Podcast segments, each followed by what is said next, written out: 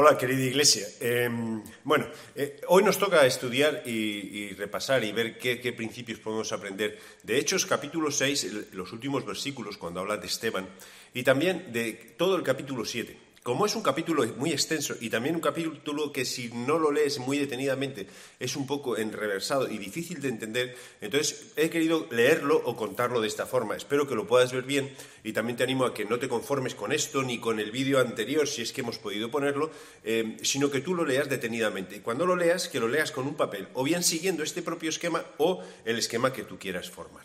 Así que quiero empezar con Esteban el capítulo 6 de, Hechos, la segunda parte, no la primera, de la elección de los diáconos. Esteban era un hombre lleno del Espíritu Santo, por eso fue un diácono. Entonces Esteban se acercó a una de las sinagogas llamada de los libertos, formada por personas que habían sido esclavos de los romanos y que ahora habían formado una sinagoga. Para hacer una sinagoga había que tener un determinado número de personas. Entonces ellos formaron esta sinagoga de los libertos y en esta sinagoga también había gente de Cirene, de Alejandría, de Cilicia y de Asiria. ¿Por qué es importante? Porque entre estas personas que, que estaban estaba nuestro amigo Saulo o Pablo, como es conocido posteriormente. Esteban estaba predicando o compartiendo lo que sabía acerca de Jesús y lo compartía lleno del Espíritu Santo y de sabiduría, de tal forma que todos los que estaban en la sinagoga se quedaban asombrados de la elocuencia con la que hablaba Esteban. Y era tanta la elocuencia y la honestidad y cómo encajaban las cosas que decía, porque estaba guiado por el Espíritu Santo, que se vieron obligados a sobornar a personas para decir que estaba blasfemando para poder llevarlo ante el Sanedrín. Em, cuando lo llevaron ante el Sanedrín, eh, dijeron, y las acusaciones que hicieron contra Esteban, es que Esteban estaba hablando en contra de Moisés, entonces en contra de la ley, y también diciendo que está cambiando nuestras costumbres, quita costumbres y decir que está cambiando nuestras tradiciones. Le acusaban de eso y también de estar hablando contra Dios, blasfemia. Entonces, hablar contra Dios porque estaba diciendo o criticando o hablando mal del lugar santo y diciendo que Jesús había dicho que lo destruiría cuando más adelante dentro del discurso de, Esteban, eh, él, mismo dice, mira, uno de los nuestros, Salomón, una de las grandes personas que nosotros seguimos, dijo que Dios no habitaría en templos hechos por manos de hombres, porque el cielo es su trono y la tierra su estrado. Entonces, esto es importante porque ellos habían eh, enfrascado de alguna forma a Dios, habían enfrascado a Dios en sus tradiciones y por decirlo así, en sus lugares de culto, cuando Esteban está diciendo que no, no, es que Dios no habita en sitios que esté hecho por, por hombres. Así que le estaban acusando, recuerda, de dos cosas, de criticar, de ir contra Moisés y de ir contra Dios, contra el templo, el lugar santo. Así que Esteban empieza su discurso, que yo lo llamo un poco su defensa, pero no es tanto su defensa como la exposición de las cosas que realmente quiere, quiere que las personas entiendan. Él, no quiere que, por decir crear una actitud negativa frente al mensaje, sino mira que lo que estoy diciendo tiene sentido. Así que empieza hablando en el capítulo 7, versículo 2, acerca del Dios de la gloria. Esta gloria es la que llamamos, o la que se conoce como Shekinah, que esta palabra, aunque no aparece en la Biblia, si el concepto aparece en el templo y todo, está la gloria de Dios, que es la presencia de Dios la presencia de Dios inaccesible para las personas, a no ser que fueses un sumo sacerdote, a no ser que hubieses hecho los sacrificios, a no ser que fueses llamado o que tuvieses un linaje que te permitiese entrar en el lugar santo. Yo estoy hablando, dice Esteban, del Dios de la gloria, el Dios de la sequina, el Dios que para nosotros es todopoderoso, el Dios que lo llena todo, el Dios creador, el mismo Dios en el que vosotros creéis. Yo no estoy hablando de otro Dios, el Dios de nuestro padre Abraham, nuestro padre Abraham, el padre de Esteban, el padre de los del Sanedrín, nuestro padre Abraham. Esto es importante porque al final de su discurso él se aleja de la actitud de estas personas. Nuestro padre Abraham, nuestro padre Abraham que tuvo a Isaac, Isaac tuvo a Jacob. Esto es un resumen muy resumido, pero lo está hablando todo esto. Y Jacob tuvo a José. Y dice que los patriarcas tuvieron envidia. ¿Quién son los patriarcas? Los patriarcas son los hermanos de José. ¿Y por qué no dice que los hermanos de José tuvieron envidia y lo vendieron? Porque en este caso quiere enfatizar que aquellos a quien nosotros seguimos, aquellos que son referencia para nosotros, nuestros patriarcas tuvieron envidia de quien fue elegido por Dios para, lo que, eh, para salvar al pueblo de Israel.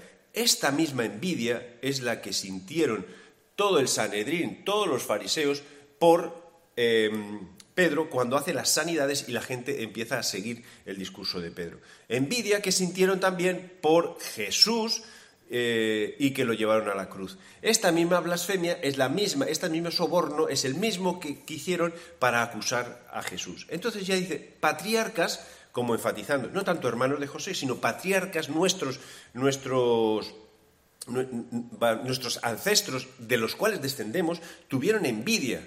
Ahí estaba diciendo, mira, que os está pasando lo mismo, estáis teniendo envidia y no estáis escuchando el mensaje. Luego, estos, después de que José libra, por supuesto, al pueblo de Israel, em, al pueblo elegido, lo libra de, la muerte, eh, pasan muchos versículos, habla de, de que hubo faraón, que cambió de faraón, vino Moisés. Moisés, que fue educado eh, como si fuese eh, el hijo del faraón, y empieza a hablar de Moisés. Pero ¿qué enfatiza de Moisés? A Moisés que no le comprendieron. ¿Quién no le comprendió? El pueblo de Israel. ¿Qué pasa? No comprendieron a Moisés, no comprenden a Esteban, no comprendieron a Jesús, que es la parte más importante. Pero si Moisés quería liberar al pueblo, el pueblo no quiso, dijo, ¿quién te ha puesto a ti de juez entre nosotros? Así que Moisés se marchó y él estaba hablando él dice otra vez y enfatiza que el Dios, ¿qué Dios? El, Dios de Esteban, no, no, el Dios de Abraham, de Isaac, de Jacob, el Dios de aquellos que están formando el Sanedrín, nuestro Dios, el único Dios, el Dios de la Sequina, el gran Dios, eh, llamó a Moisés, que estaba ya fuera del pueblo, y dijo, yo quiero que tú liberes al pueblo de Israel. Y lo hizo a través de un ángel, esto es importante. Luego vino la liberación y el pueblo de Israel fue liberado. Esto aparece todo en el capítulo 7. Fue liberado.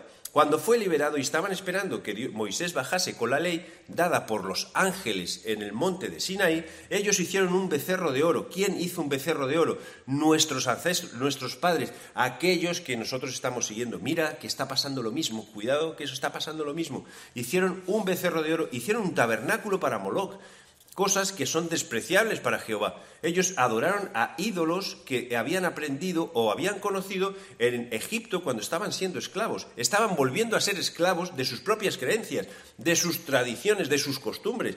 Entonces, aquí vemos que o, entendemos o aprendemos o recordamos la historia de cómo cuando Moisés bajó del monte de Sinai fue destruida la ley, tuvo que ser otra vez escrita la ley y todo esto fue solucionado. Pero la actitud del pueblo es la que está resaltando Esteban. Mira, nos está pasando lo mismo, os está pasando lo mismo. Así que Moisés recibió la orden de parte de Dios de hacer un tabernáculo del testimonio en el desierto, en contraste con el tabernáculo de Moloch. No tenemos que seguir a Moloch, no tenemos que seguir a otros dioses, vamos a seguir a Dios. Y el tabernáculo de testimonio en el desierto era un tabernáculo movible, era un tabernáculo montable y desmontable. Tabernáculo que usó Josué también durante su reinado o durante el tiempo en que él dirigió al pueblo de, Israel. Luego vino David y David quiso cambiar este tabernáculo, este tabernáculo por algo un poco más, vamos a decir, más digno. Dijo, yo quiero construir un templo de verdad para, para Dios. Pero Dios no le permitió a David hacer este templo, sino que se lo permitió a su hijo Salomón. Salomón hizo el templo y Salomón fue quien dijo, vale, yo construyo este templo, pero mira, tenemos que tener en cuenta esto, que Dios no habita en templos hechos por manos de hombres, porque el cielo es su trono y la tierra es su estrado. ¿Qué error estaban cometiendo aquí? Una vez más, estaban metiendo a Dios en un frasco.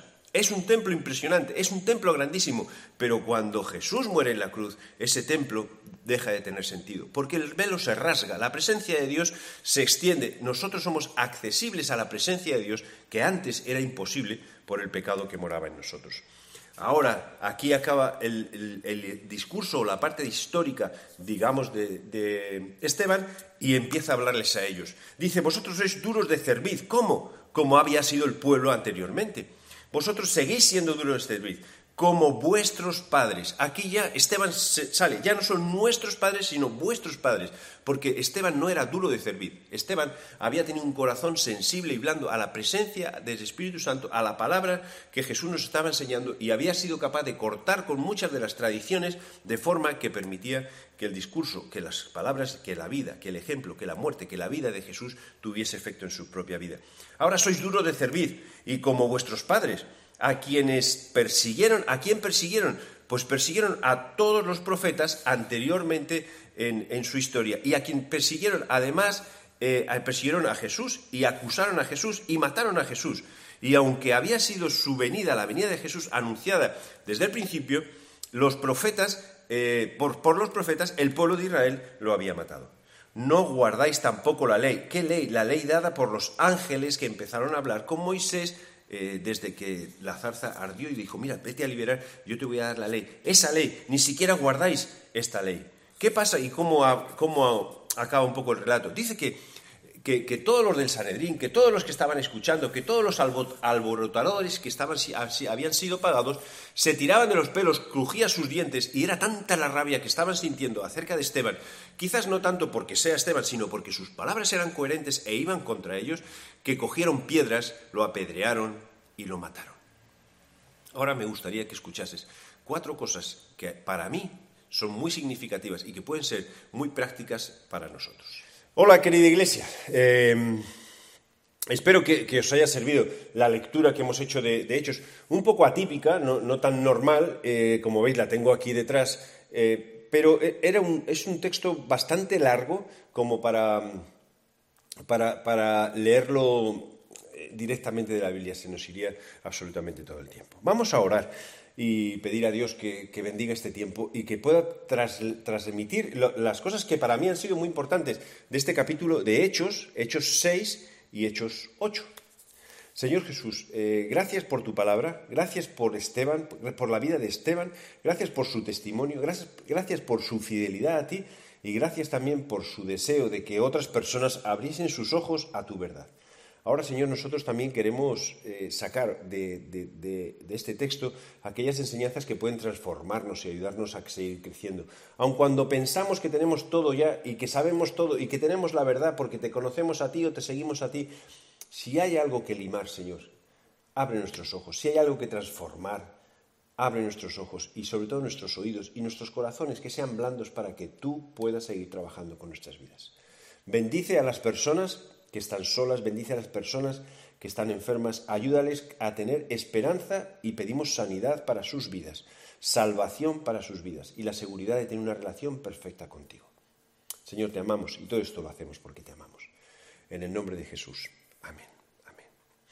Esteban, capítulo 6 de, 6 de Hechos hasta el 8.1. Bueno, aquí he puesto 8.1 porque hay, eh, el 8.1 en realidad, aunque lo tendríamos que hablar domingos eh, siguientes, el 8.1 es cuando ponen las ropas de Esteban a los pies de Saulo y Saulo empieza eh, la persecución. Saulo, nuestro amigo Pablo.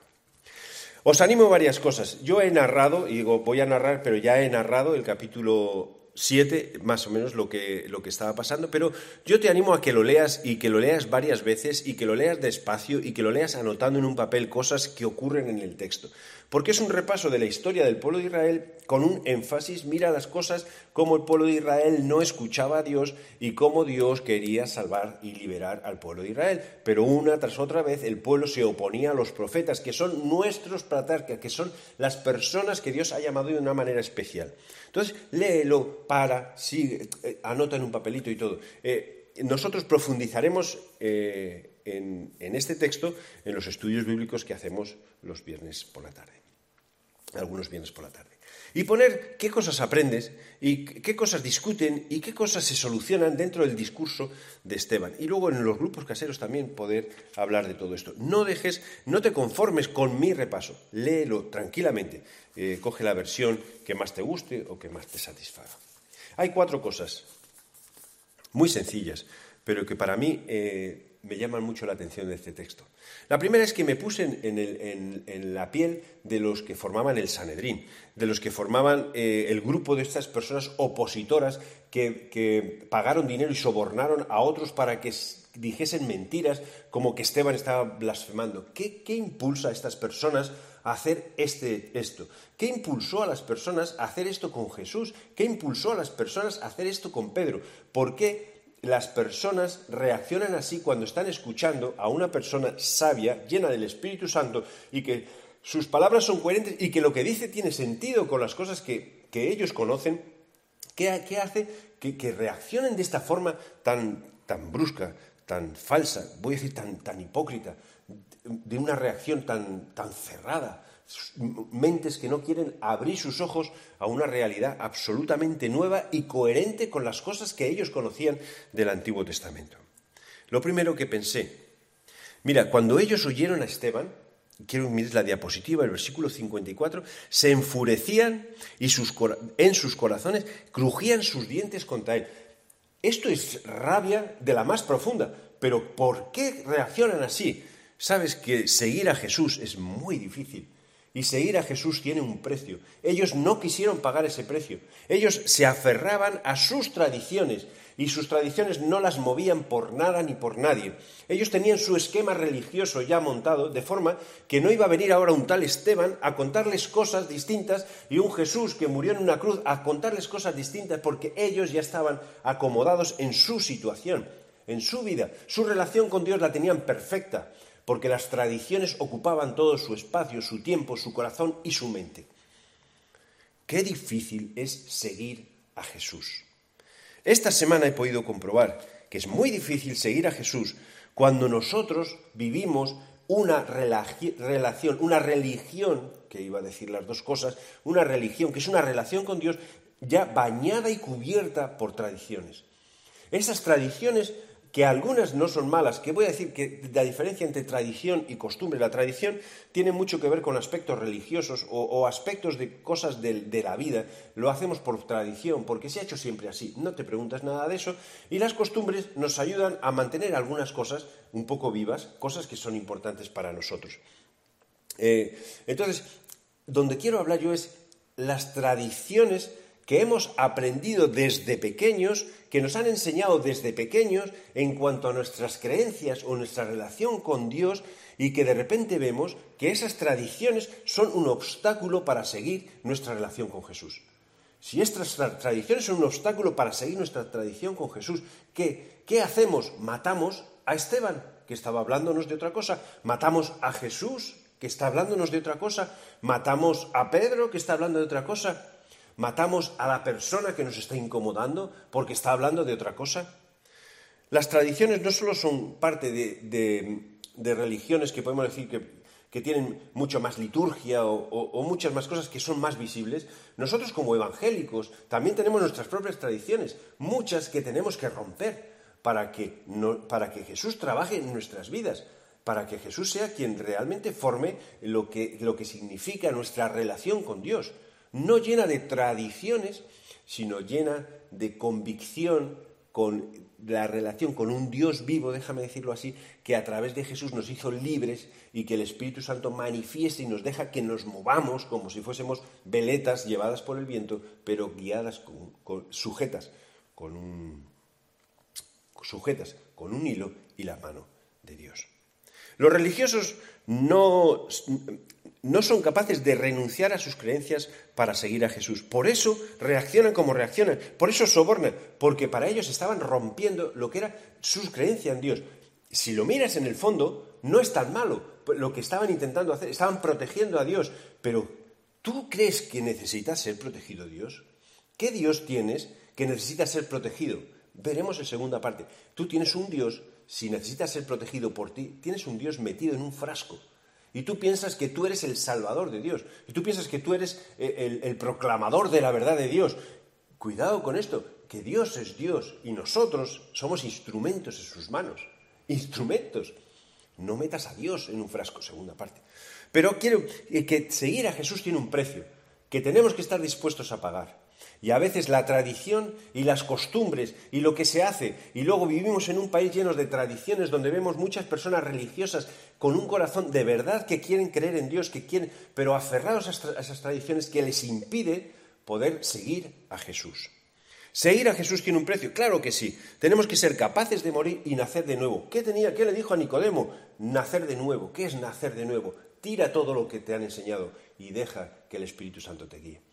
Pero claro, no olvides por qué hay cosas que son, son, son buenas. Toda la historia del cristianismo, toda la historia del pueblo de Israel que tiene que ver con el cristianismo, todo lo que vemos en la Biblia, todo el Antiguo Testamento y Nuevo Testamento, no tenemos que tirarlo, tenemos que leerlo, tenemos que escucharlo y abrir nuestros ojos a él. Nicodemo tuvo que nacer de nuevo, lleno de tradiciones, un hombre lleno de tradiciones, tuvo que nacer de nuevo. Hay que ser capaz de amar a Dios sobre todas las cosas, como veremos luego con, la propia ley. Hay que negarse a uno mismo, tomar su cruz y seguir adelante. ¿Qué es esto de negarse a uno mismo? Es negar muchas veces las cosas que tienes implantadas dentro. dentro. Yo fui criado en un, hogar creyente, pero en un hogar creyente donde eh, aparte de, ir a las clases y te enseñan muchas cosas en cuanto a religión y todo, eh, eh, en, un hogar creyente donde Dios, voy a decirlo así, formaba parte de nuestra vida, pero en el contexto, en, los sitios donde Dios estaba. ¿Dónde era? Pues en la iglesia. Cuando ibas a la iglesia, ahí estaba Dios. Pero salías de la iglesia, Dios se había quedado en la iglesia, no te seguía. Otra cosa que se rompe con el discurso de Esteban. El que no toma su cruz, el que no, no me puede seguir, el que no toma su cruz y sigue en pos de mí, ese no es digno de mí. Él no, no, puede dejar, eh, no, no puede seguir mis propios pasos. El que no toma su cruz y el que no puede morir no es digno de mí. Porque todo aquel que quiere salvar su vida la perderá, y todo el que pierda su vida por causa de mí la hallará. Morir y nacer de nuevo. Qué difícil que es seguir a Jesús. Qué difícil que es seguir a Jesús. Cuando nosotros decimos, no, es, muy fácil porque creemos, hacemos esta cosa, esto, esto, esto, y seguimos, además esto me satisface, me llena, eso es tradición, eso es tradición, porque Jesús es vida. Jesús eh, tienes, tienes, que darle la, la opción y la oportunidad de que cambie y transforme absolutamente todo, absolutamente todo. Es difícil, y era difícil para todos los que formaban parte del Sanedrín, personas que amaban a Dios o que pensaban que amaban a Dios, porque lo hacían de corazón, querían proteger a Dios. Para ellos era un escándalo hablar de cambiar el lugar del templo, la presencia de Dios, la sequina de Dios, la gloria de Dios. De repente, ¿qué pasa? Que se va a ir. Entonces, ellos no querían que ocurriese esto. Cuidado con esto que está diciendo Esteban. Se está metiendo además con Moisés, quien nos enseñó la ley. Cuidado también con que a veces nosotros nos proclamemos em, como estandartes de la ley y ni siquiera seamos capaces de cumplir la ley. Cosa que Esteban les dice, es que vosotros no estáis ni obedeciendo la ley que fue dada a Moisés por los ángeles y a vosotros por los ángeles. A nuestros padres fue dada y no somos capaces de obedecer la ley. Veremos un poco todo eso. Qué difícil es seguir a Jesús. Porque déjame, porque aquí enseguida podemos pensar en religiones tradicionales que vemos que no solamente es la que siempre ha imperado en España eh, o ha imperado en, nuestros países o, en países latinos, sino qué difícil es decir, mira, es que todo esto no es verdad y no me lleva a Dios y tengo que romperlo para que realmente Dios empiece a actuar en mi propia vida. Allí es donde encontramos libertad. Qué difícil es renunciar muchas veces a esto cuando implica romper relaciones con personas.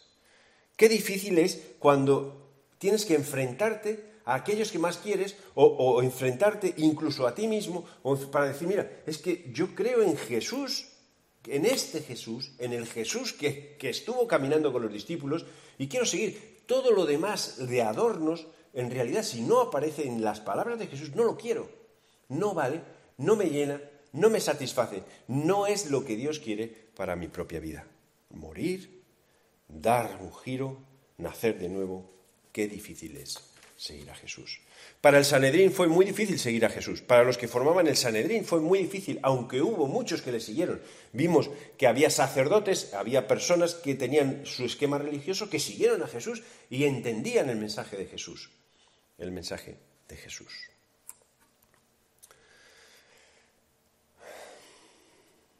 Te animo a que seas valiente de romper muchos esquemas que por una razón u otra hemos aprendido desde el principio. Seas del, vector que seas del cristianismo, de romper esquemas para seguir a Jesús, no a hombres, porque cuando empezamos a seguir a hombres estamos cometiendo el mismo, el mismo error. Nuestra meta no es seguir a hombres, nuestra meta no es seguir a iglesias, nuestra meta no, no es seguir el nombre de una iglesia, nuestra meta es seguir a Jesús. Nuestra meta es seguir a Jesús, todo con un orden.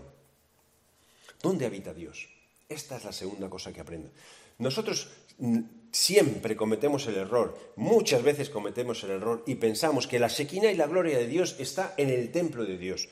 Esto es muy fácil de ver cuando tú visitas una ciudad o visitas, que visitas las catedrales, visitas los grandes templos, porque los hombres, en, su forma de, entender a Dios, em, lo sacaron del tabernáculo para meterlo en un templo. Y cuando tú entras a, ese sitio, eh, hay muchos letreros, cuidado, no, no hacer fotos, no hablar en voz alta, no, no correr, no hacer... ¿Por qué? Porque estamos pensando que al hacer todo esto estamos molestando a Dios, porque Dios está allí, la presencia de Dios está allí.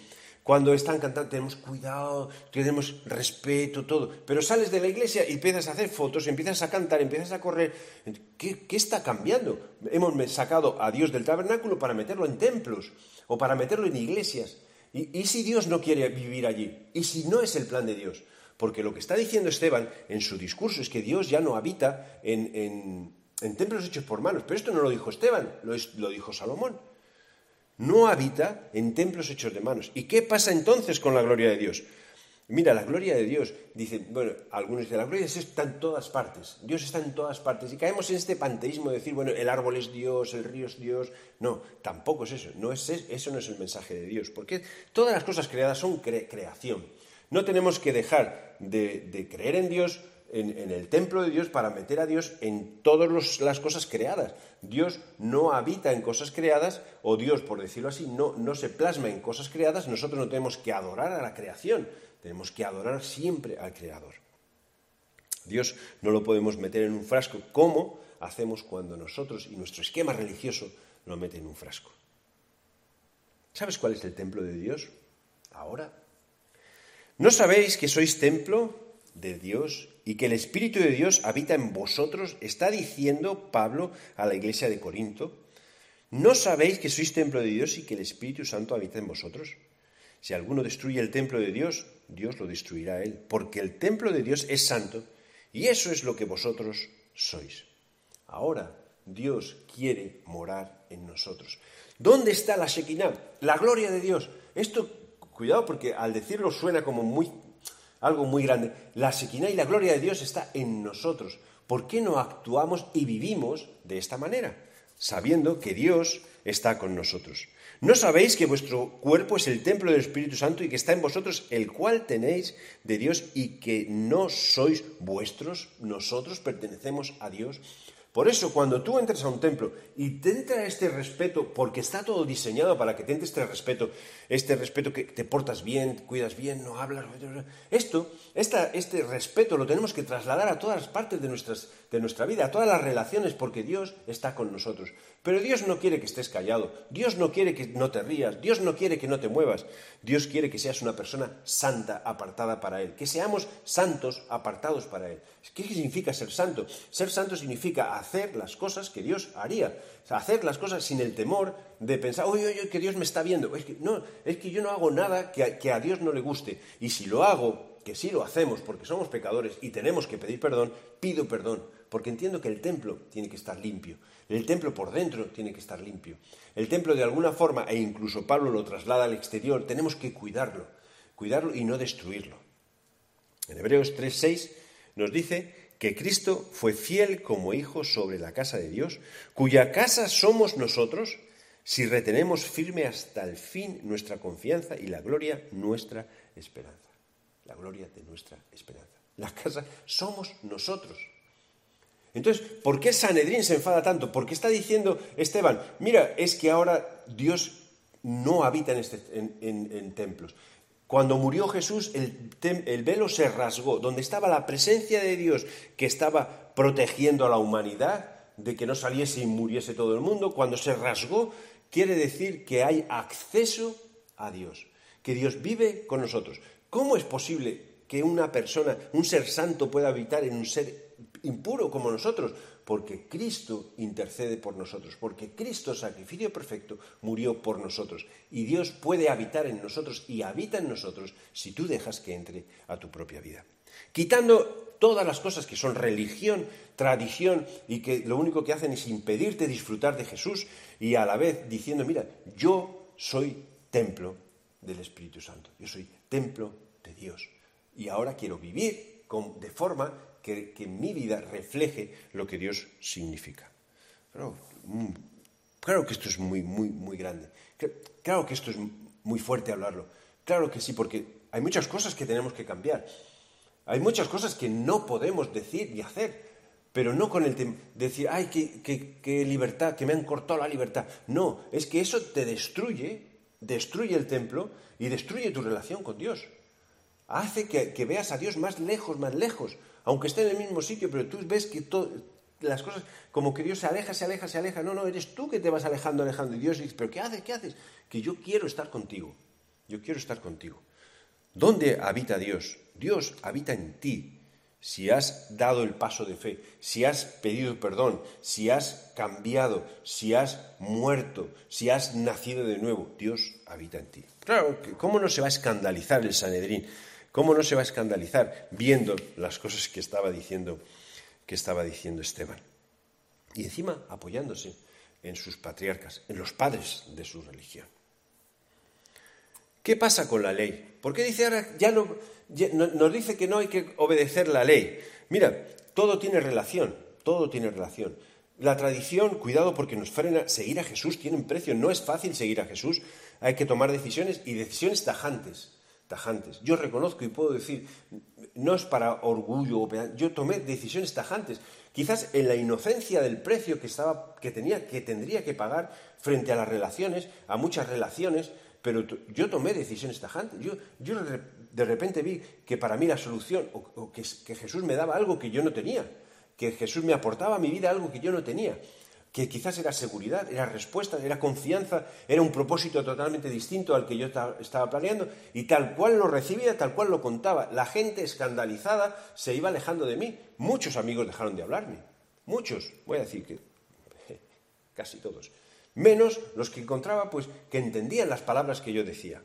Ahora, ¿qué hacemos también con la ley? Porque resulta que parece que a Esteban le acusaron de meterse con Moisés, meterse con la ley y desobedecer. Mira, cuando vino Jesús, él se aseguró de que se entendiese. Dice, no he venido a abrogar la ley, sino a cumplirla. Y en Mateo 5, 17, 37, que es el Sermón del Monte, lo dice claramente en el 17, no penséis que he venido a abrogar la ley o los profetas, entre los cuales está Moisés. No he venido para abrogar, para destruir, sino para cumplir.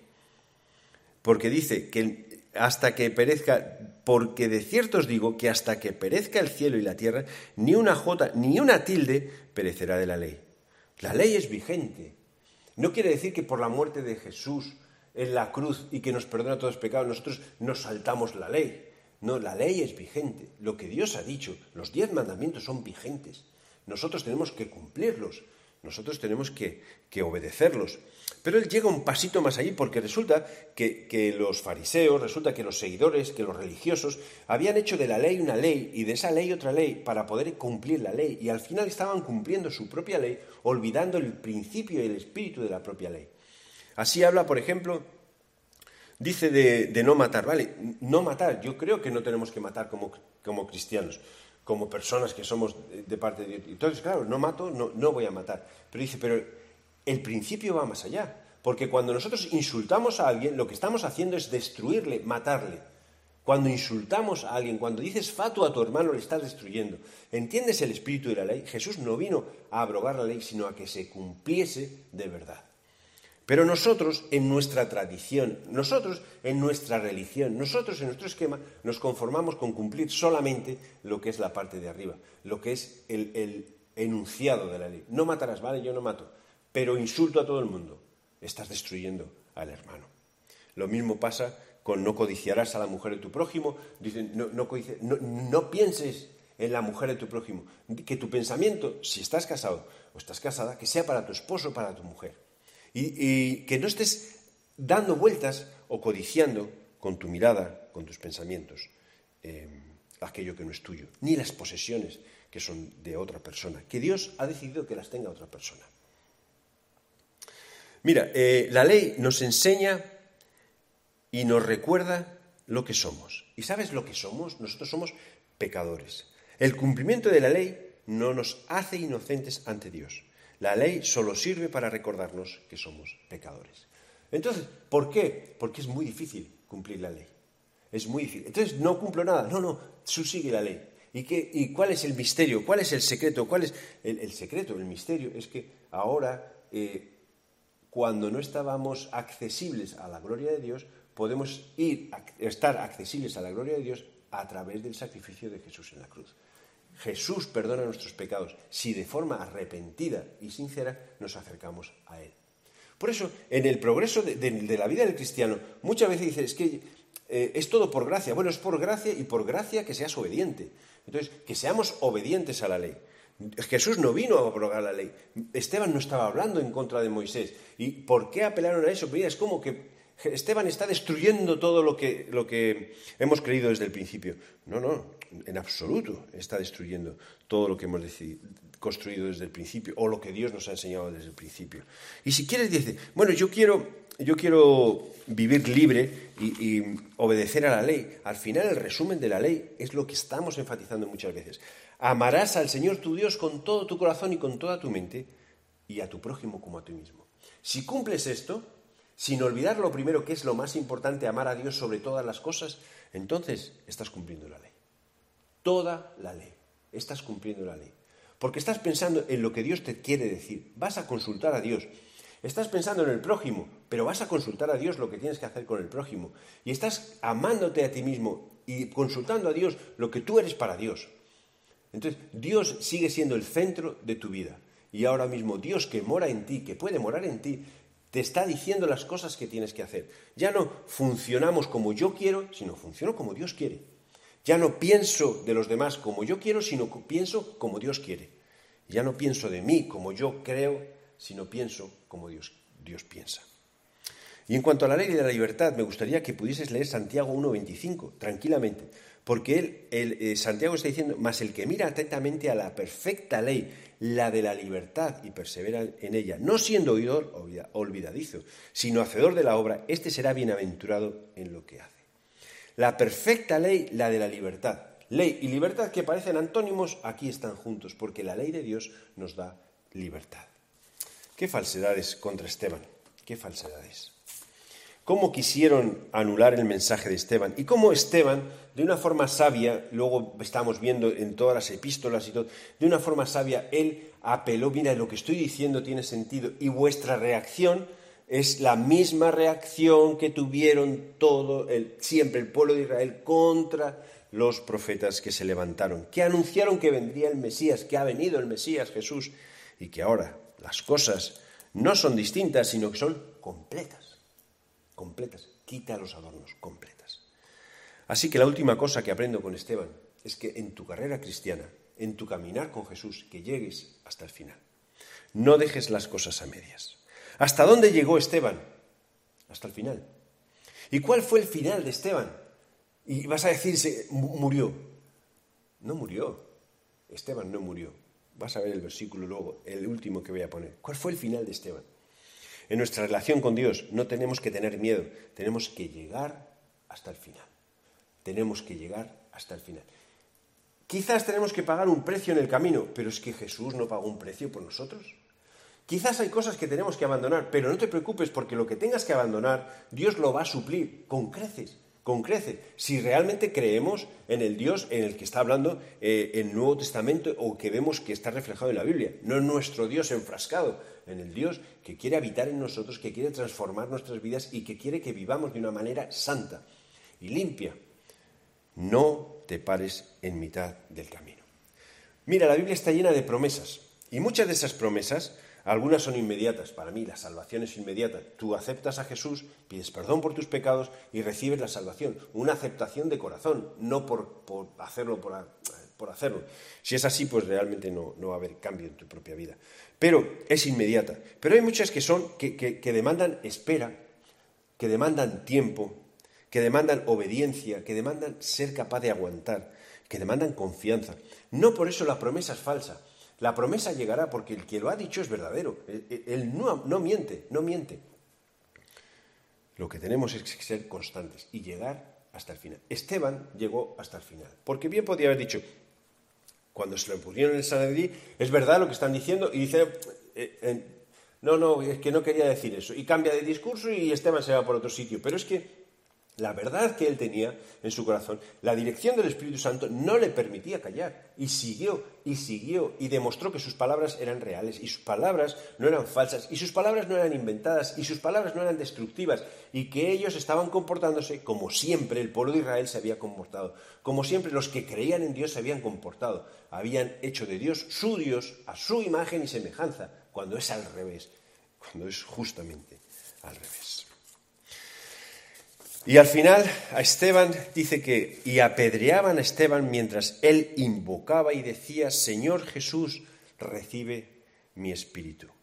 Y puesto de rodillas clamó a gran voz, Señor, no les tomes en cuenta este pecado. Y habiendo dicho esto, durmió. Y esta palabra dormir es dormir, es decir, de una forma pasivo-reflexiva, es dormitar y, y figuradamente morir o fallecer. Pero Esteban durmió, porque la muerte no afecta al, que, al creyente, porque entendemos que hay una vida después de esta que estamos disfrutando, espero. La actitud de Esteban fue la misma actitud de Jesús frente a la cruz. Señor, perdónales porque no saben lo que hacen. Señor, no, no les tomes en cuenta este pecado.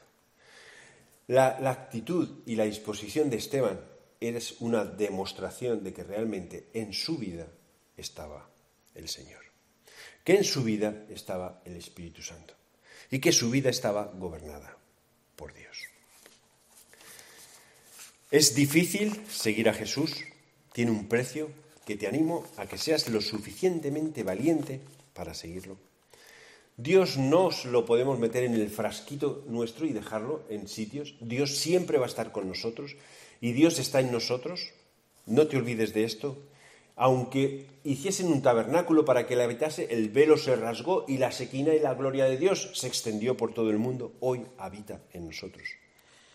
La ley es real y existe, y el complemento de la ley es el sacrificio de Cristo en la cruz, que nos hace libres de todo pecado y animarnos a que nuestra batalla, nuestra lucha y nuestro caminar con Dios sea hasta el final. Así que no sé dónde te has quedado en tu caminar con Dios. Quizás has conocido a Jesús, has decidido dar pasos de, venga, sí, yo sigo a Jesús y llega un momento donde te estancas y empiezas a echar la, culpa alrededor. Es que no me satisfacen, es que no me llenan, es que no me gusta, es que no me... ¿Por qué no te miras tú? No, no te miras tú. ¿Por qué no eres humilde y piensas en Jesús? ¿Y por qué no te dejas guiar por el Espíritu Santo? Porque vas bien. Vas despacio, vas bien. Si te has parado, cuidado, no vas bien. Tienes que seguir caminando. ¿Te falta fe? Pídela. ¿Te falta ayuda? Pídenosla, que vamos a orar por ti. No tenemos una varita mágica, no podemos hacer cosas mágicas, pero podemos orar y acompañarte en el caminar. Porque yo necesito gente que me ayude en el caminar. Tú necesitas gente. Yo quiero terminar como Esteban. ¿Apedreado? No, quiero tener la seguridad de que voy a dormir y no a morir. Así que os animo una vez más a que estos retos, en el discurso de Esteban y en la vida de Esteban, que sean reales en nuestras vidas. Que no tengas una relación religiosa con Dios llena de tradiciones, porque eso apaga el fuego del Espíritu Santo en tu propia vida que seas tan valiente como para decir yo soy templo del Espíritu Santo siempre. Voy a ser obediente y cuando no sea obediente a los mandamientos de Dios voy a pedir perdón porque sé que son es la ley de la libertad y quiero vivir libre. Por eso, Señor, queremos pedirte que tú tú de alguna forma nos hables y, en este momento a la persona que está escuchando, incluso a, mí, Señor, que, que nos, nos hables, nos abras los ojos y que podamos entender la magnitud de lo que tú eres, de lo grande que nos haces a nosotros y de lo que podemos disfrutar contigo. Señor, te amamos. Por favor, ayúdanos a ser sensibles a tu voz. Ayúdanos a poder ser, voy a decir, mártires como Esteban, valientes como Esteban y conocedores de tu palabra como Esteban. Ayúdanos a no ser guiados por tradiciones. Ayúdanos a vivir de forma coherente y santa para tu gloria. En el nombre de Jesús. Amén. Cualquier duda que tengas, ponla en los comentarios o cualquier duda que tengas, escríbenos, que estamos dispuestos. Que Dios te bendiga y gracias por pasar este tiempo con nosotros.